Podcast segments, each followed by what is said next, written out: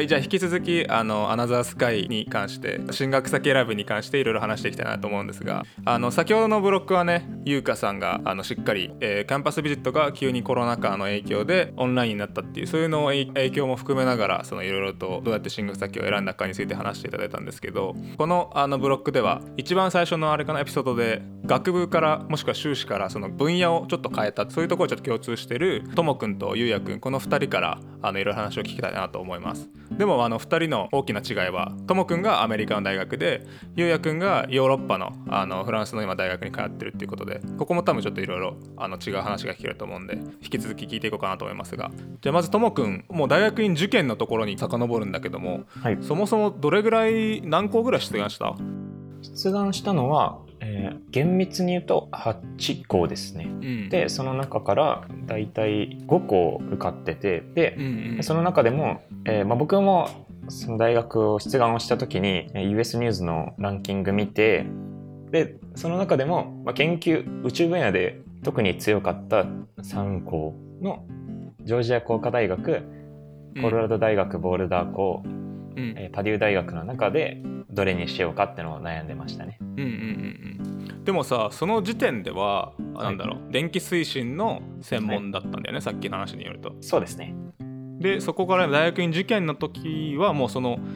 なんだろう志望校はもうなんだろうさっき言ってたその制御宇宙機の制御の研究室を選んでたの、はい。もうその時からどの3校ともに指導教員は制御分野か、うん、まあ、制 制御分野のうんうんうん先生でって考えてましたね。それをそうしたなんかこうきっかけっていうのはあんの分野さ正直まあどっちも航空宇宙じゃ航空宇宙だけど結構違うことやってるじゃんはい。結構まあ大きな違い変化だと思うんだけどなんでそういう風な決断にしたの？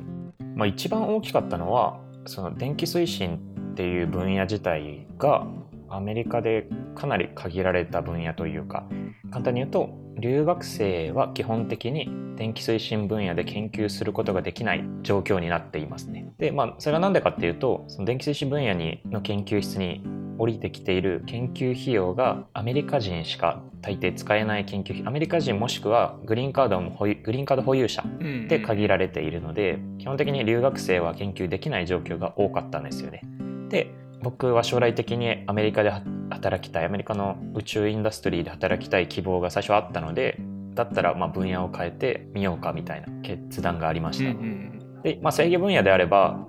ま やばいな。いいよ。静かになったらどうぞ。これ結構うるさいな。どうしようかな。あ、いやでも車なんで、まあ、信号変わればちょっと時間かかる。あそいやいやもう化け物みたいにうるさい車ですね。う 嘘でしょ。すごいな。アトランタ、もう何いやでも、ちょっともうこれ何でもいいな。あまあ、僕アトランタのネガキャンしたくないんですよ。もうジョージア工科大学の学生としてちょっと半分代表みたいな感じで来てる上上で。僕は、僕は、ぼ いやもうこうやって噂噂伝わっちゃうんで、もうみんなネガキャンしないでください。で制御分野であればその外国人が働きにくい縛りが緩いのでうんうんうんで、まあ、かつ僕の興味もかぶっていたので最初は修士後 PhD 課程に入学するんですけどまあ修士で出てもいいな2年間終わったらで違う大学に行ってもいいなと思いながら制御分野で PhD 課程に入りましたうんうんなるほどね。それでもいつ結構さその受験の時期までに何かしらのさバックグラウンドとかなんか実績なんて結構難しいわけじゃん、はい。い、つ変えたのそれ？はあそれもう大学院で分野変えようと思ってたのは結構早かったですねもう研究室入った直後とかも入るあと学部で研究室には配属の時とかその前ぐらい3年生の終わりとかですねねじゃあ1年前1年以上前にははい、もう変えてたのか。はい、変えようと思ってたのか。変えようと思っていた状況です。なるほど。ね。でそれなんかじゅ自分の出願に結構影響した？要は電気推進やってたのが急にこう急にじゃないけど制御に変わって。教員の反応があんまり良くなかったですかね。教員っていうのはその受け入れ側の？受け入れ側の。あそうですね、まあ、うちの指導教員自体はもうどうぞ勝手に行ってくださいみたいな。体感する予定の先生だったんで、まあ、好きなとこ行ったらみたいな感じだったんですけど。うん。受け入れ側は、まあ、学部でまあ別の研究やっててみたいな学生を、まあ、積極的に取りにくい状況だったのかなってのは思いますあそれはなんか言われたの？じゃあ向こうから。あい直接言われてないですけどなんか雰囲気を少し感じちゃったかな。それそれは まあでもまあ。まあそれはまあ別にポジティブな雰囲気からなんですけど。あうんうん。えそんな雰囲気が教授からちょっとしたってこと？はい、まあまあでもメールの返信率とかもありますけどね。話してない先生の中でもそのメール来な帰ってこなかったとかあったんで、まあ、これは、まあ、まあ僕の実力不足か学部生だからかもしくは分野変えてるせいかみたいな。えーでもえ結局キャンパスビジットはしなかったんだよね。してないですね。じゃあなんか面接あーなんかスカイプ当時多分スカイプとかかな多分。はいスカイプ。だから面接してって感じ、はい。なんかこう最終的に決まったみたいな感じなんだ。はい。なるほど。じゃあその後、まあ修士で結局ジョージア工科大にした理由っていうのは何なの？ジョージア工科大にした理由は制御以外の分野まあ、その3つの大学の中で一番他のプログラムも充実してるのを感じたからが一番大きい理由ですかね。学ぼうと思えばちょっと違う分野のものも学べる。その分野にも結構いい教授が揃ってるみたいな感じなのかな。はい、でそのまま修士やった後に今じゃあ博士課程で残ってるわけだけどなんかそこの時になんかなかったの？その修士終わった後違う大学院行こうかなみたいな。これからもジョージアテックに残ろうと思ってたのはこの2年間ぐらいアトランタにいてジョージアテックにいてジョージア工科大にいて、まあ、制御の先生がすごい研究者として教員としていいなと思えてで、まあ、今の僕の指導教員とは別の教員の人たちのことを今指してるんですけど、うんうんそういう教員の人たちからも指導を得られる状況にあるっていう環境が今満足していますね。なるほどね。でまあ大学を変えるほどではないかなというのと他の大学に行ってまたクオールの勉強をするのがしんどいなっていうのも正直な感想としてあります。まあそれはあるよね。正直。クオール面倒だよねほんと。はい。普、通に落ちるしね。うん。オッケーオッケーなるほど。なんか大体分かってきたわ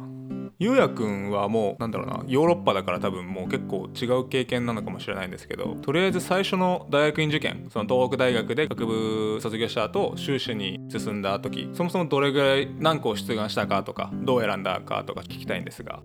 そうですね、えー最終的には4校出願しましたね。ドイツのアーヘン工科大学とスイスのチューリヒ工科大。であとフランスのマルセイユ X マルセイユ大学と今所属しているパリサクレ大学。当時はパリ南大学って名前だったんですけどの4校でその中からフランスの2校に2校から合格もらったっていう形ですね。うん。あちなみにこのサクレ大学のサクレってもう全く分かんないんですけどこれどういう意味なんですかね？ただの地名ですね。あ地名なんだこれ。あサクレっていう場所なんだ。もしかしたら語語源があるのかもしれないんですけどそうです。サクレっていう大学の研究施設とかたくさん集まっている場所があって。ああそうなんだ。まあ、そこの名前を取ってパリサクレ大学ですね。はいはいはい。なるほど。ちょっと質問していいですか？どうぞどうぞ。パリ大学って何校もあるじゃないですか。はい。それのサクレ校ってことなんですか？なので、その、アメリカ風に言うと、パリ大学サクレ校なのかなってちょっと気になりました。あおいや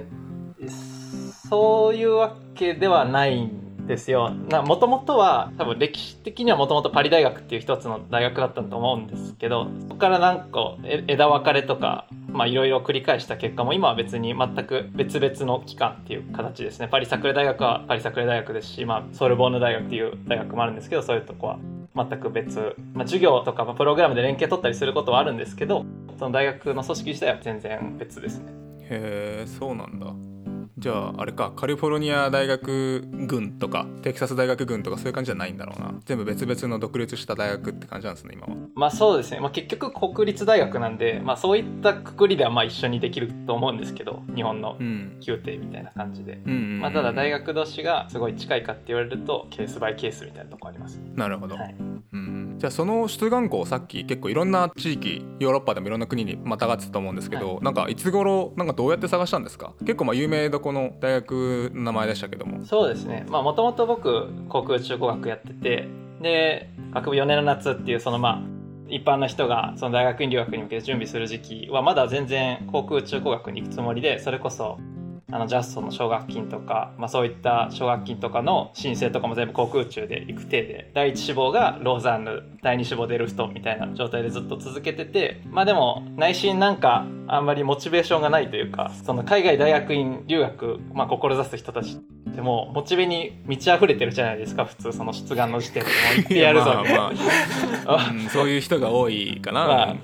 いまあと思うんですけど僕はまあ僕の場合はまあ出願書類とか書いててもあまり心の底から燃え上がるような何かを書けないっていうのをうすうす感じていて でもななんかちょっと表現がおしゃれっすねさっき。からでも何が違う心ののか底から燃え上がるような何か。何が違うのかっていうのはあまり分かってなくて。でまあ12月ぐらいですかね。にふとあれ分野変えればいいんじゃねっていうことに気づいてしまってでそこからあじゃ結構ギリギリじゃないですか？あもうそうです12ね月って。もうめちゃくちゃギリギリですね。そのデルフトとかだともう実際に出願完了はしてなかったんですけどオンラインとかでも結構進めたりもしててそのもう本当に出願手数料払う一歩手前みたいなところで、うん。でもなんかこのまま航空宇宙続けても後悔しそうだなと思ったんでもともと宇宙が好きで、まあ、航空宇宙工学ってその応用じゃないですか。その宇宙に行くロボットを作るとか、まあ、機械を作るとかで、じゃなくて自分はもっと根本的な方をやりたいんじゃないかと思ってでまあじゃあ物理学かなっていうことでその時期にとりあえず方向は変えようとなってそこから物理学科で行ける大学院探しが始まりましたね。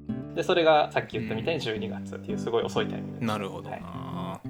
まあ、でもそもそもなんかヨーロッパに絞ってたんですね。そうですね。それはあの、まあ、交換留学でヨーロッパに行ったのは、えーさっき言ったと思思うんですけどそのオランダに1年いて、うんだからその時はのきっかけもまあヨーロッパいろんな文化ありそうで楽しそうだからっていう理由で、まあ、アメリカじゃなくてヨーロッパにしたんですけど、まあ、実際自分ヨーロッパに1年いて、まあ、すごいヨーロッパの文化っていうか気に入ったので、まあ、大学院もヨーロッパに行きたいなとは思ってたのでその時から。だからあまり、はい、アメリカは選択肢にはなかったですね。まず結果論から言えば今いる自分の分野素粒子実験ってヨーロッパが中心なので、まあ、本当結果から言えばヨーロッパ来てよかったんですけどその時は別にそういったことでヨーロッパに決めたわけではなかったですね。うんうんうん結構アメリカとヨーロッパで締め切りの時期出願締め切りの時期も結構違うし結果が出るのもだいぶ違うと思うんですけどゆうやくんの場合はどうでした？そうですね。さっき言ったみたいに12月に分野変えようって決めてからうん。出願できる大学って多分アメリカには多分全然ないと思うんですよ。ないと思う多分。ヨーロッパだからまあそれができたっていうのもあって、まあ、スイスの大学は12月締め切りだったんでギリギリだったんですけどあとドイツのアーヘンとフランスの2校は多分締め切りが本当に4月5月とか最終的に結果結果出たのも4月5月ぐらいだったんですけど多分出願締め切り自体多分6月とかまでだったと思いますね。全然違うなそれ。プログラムは。はい。で合格はいつ出るんですかそれ？僕の場合はだから、えー、と2月ぐらいにフランスの大学2月3月ぐらいにフランスの大学出願して結局そこから、まあ、2ヶ月ぐらいですね。4月5月ぐらいに合否の結果を受け取りましたね。なるほどなるほど。だからもうアメリカの人たちとかがもう進学先を決めてる時点でまだ出願していないっていうそういったぐらいのタイムラグがありますね。はいはいはい。じゃあ結構違うんだな。 XPLANE も今去年か2020年出願する人のに向けて SOP 執筆支援プログラムみたいなのやったんですけどでそれでそのメンターすでに現役の海外大学院生とこれから行きたいと思ってる学生さんをこうマッチングして SOP とかのアドバイスをしてもらうみたいなプログラムをやったんですけどやっぱこれでもマッチングがずれるともう何も多分うまくいかないんだろうなっていうのがあってアメリカに行きたい人とアメリカのプログラム締め切りに合わせた人をちゃんと合わせなきゃいけなくてでヨーロッパはちゃんとヨーロッパのことを理解してる人をちゃんとマッチさせないといけないっていうのが結構あってこのシステムをこう作る側として結構苦労した覚えがあってこんなに違うんだっていうのあったね今聞けてやっぱり実際にやっぱりかなり違うなっていうのを。そうですね。もうよ僕もフランスのシステムはまあだいぶ詳しくなりましたけどやっぱりヨーロッパ内でも結構いろいろ違ったりするんでやっぱり一括りできないところもあってうんうんまあそうですね。そういったところでは大変ですよ。ねそうですよね。国によっても違うんだろうなっていうのは思いますね。で今あれか修士から博士に進んだのか。そうですね。去年の10月から博士に進みました。これはその内部進学的な感じだったのかなこれはまあ大学自体はパリ桜大学で変わってないんですけどだからといって別にそのまま進学できるわけではなくて、まあ、専攻を通らないとダメなんですね。で、うん。そのまあ専攻の、まあ、種類にもいくつかあってでそれは大学院博士課程をやる上での予算をどこに出してもらうかっていう、まあ、それによって違ってで、まあ、そのオプションとしては大学からもらうっていうのいう場合と研究所自分が所属している研究室の研究所からもらうっていう場合それとかあとは、まあ、日本でいう文科省的なところからもらうっていう、まあ、パターンがあってでもその大学からもらうっていうのが一番、えーメジャーな方法なんですけどその場合だと、まあ、いわゆる選考面接とか、まあ、書類審査とかそういったものを、まあ、一から、えーやらないとダメなのでそこで別に内部から来る人が優遇されるってわけでは全くなくて、まあ、一律っていう感じですね。だから僕の場合は一回そ,、まあ、それ応募したんですけど、まあ、ギリギリ合格一発でいただけなくてウェイティングリスト入りになってしまってでそれが去年の多分6月ぐらいだったんですけどでそこから1週間ぐらいしてウェイティングリスト入ったままなんですけどその研究所の方から予算あるから来ていいよって言われてで、まあ、それでホッとしたと思ったら数日後にそのリスト入りしてた大学の方からも結局空きが出たからって言ってああ嬉しいそれは。はい、だからまあ結局大学研究所じゃなくて大学から給与をもらうっていう形で進学することになりました。はいはいはいはい。ちょっと確かに違うな。ともくんはさ、まあ、これから要は修士から博士でまあいわゆる内部進学みたいな感じになると思うんだけどはい。全然違うもんねこれはね。全然違いますね。 qualifying exam に通ればどうぞどうぞみたいな感じです。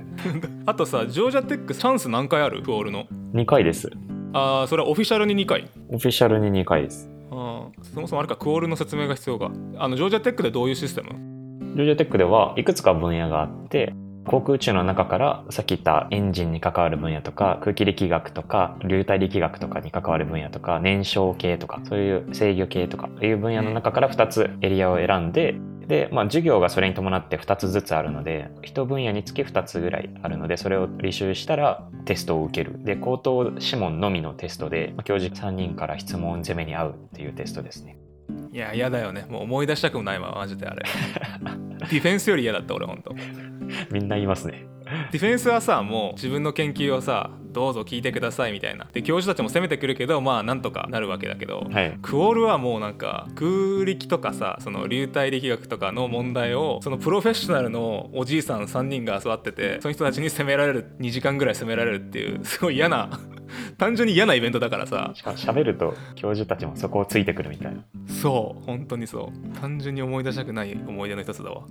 そうね。まあじゃあいろいろあのアメリカとヨーロッパの違いも2人から話聞けてよかったですね。次のあの最後のエピソードでは3人もうバラバラというかあのいろんな経験があると思うんでもうごちゃ混ぜで実際に進学してみて分かったこととか自分の選択に特に影響したものとかまあいろいろと聞いていこうかなと。でその進学を決める際に多分ね家族とか多分身近な人とかにちょっと話したりしたと思うんでそこら辺はどういう風に影響を与えたのかみたいなのを聞いていきたいなと思うんでまた引き続き3人ともよろしくお願いします。お願いします。